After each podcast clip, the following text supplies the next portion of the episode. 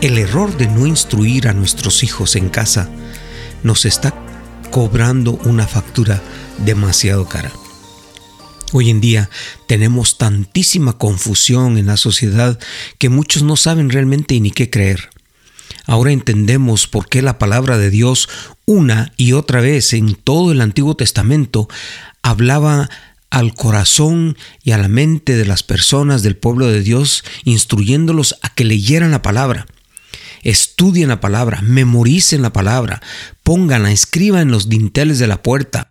Una y otra vez encontramos a los profetas eh, reprendiendo al pueblo que su desgracia y su decaimiento moral, espiritual, se debía precisamente al desconocer las escrituras. Hoy en día necesitamos retomar una vez más ese mandato de Dios, de sentarnos con nuestros hijos, instruirlos. Yo le puedo llamar la vacuna espiritual.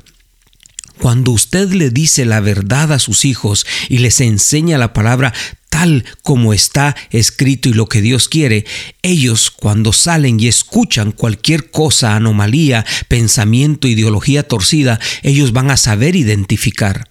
Pero si usted no lo hace, usted está perdiendo. No solamente está perdiendo a su familia, sino está perdiendo la batalla contra los problemas sociales que están inundando nuestras familias con ideas que están solamente destruyéndonos.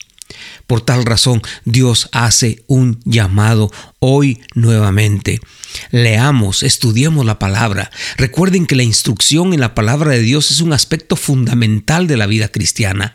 La Biblia es la palabra inspirada de Dios y es nuestra guía y autoridad en todo lo que hacemos como creyentes.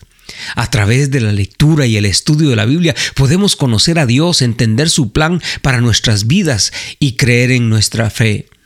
La instrucción en la palabra de Dios puede tomar muchas formas. La forma más común es cuando leemos diariamente la Biblia, dedicamos tiempo a estudiarla por cuenta propia. También puede incluir la asistencia a la iglesia, a los grupos pequeños, pero sobre todo la importancia de ser discipulado, que alguien intencionalmente y planificadamente comparta con nosotros esa verdad. No lo olvide, usted tiene en sus manos un instrumento poderoso que es la palabra de Dios que puede darle autoridad y poder para salir adelante. Reciba el consejo, por favor.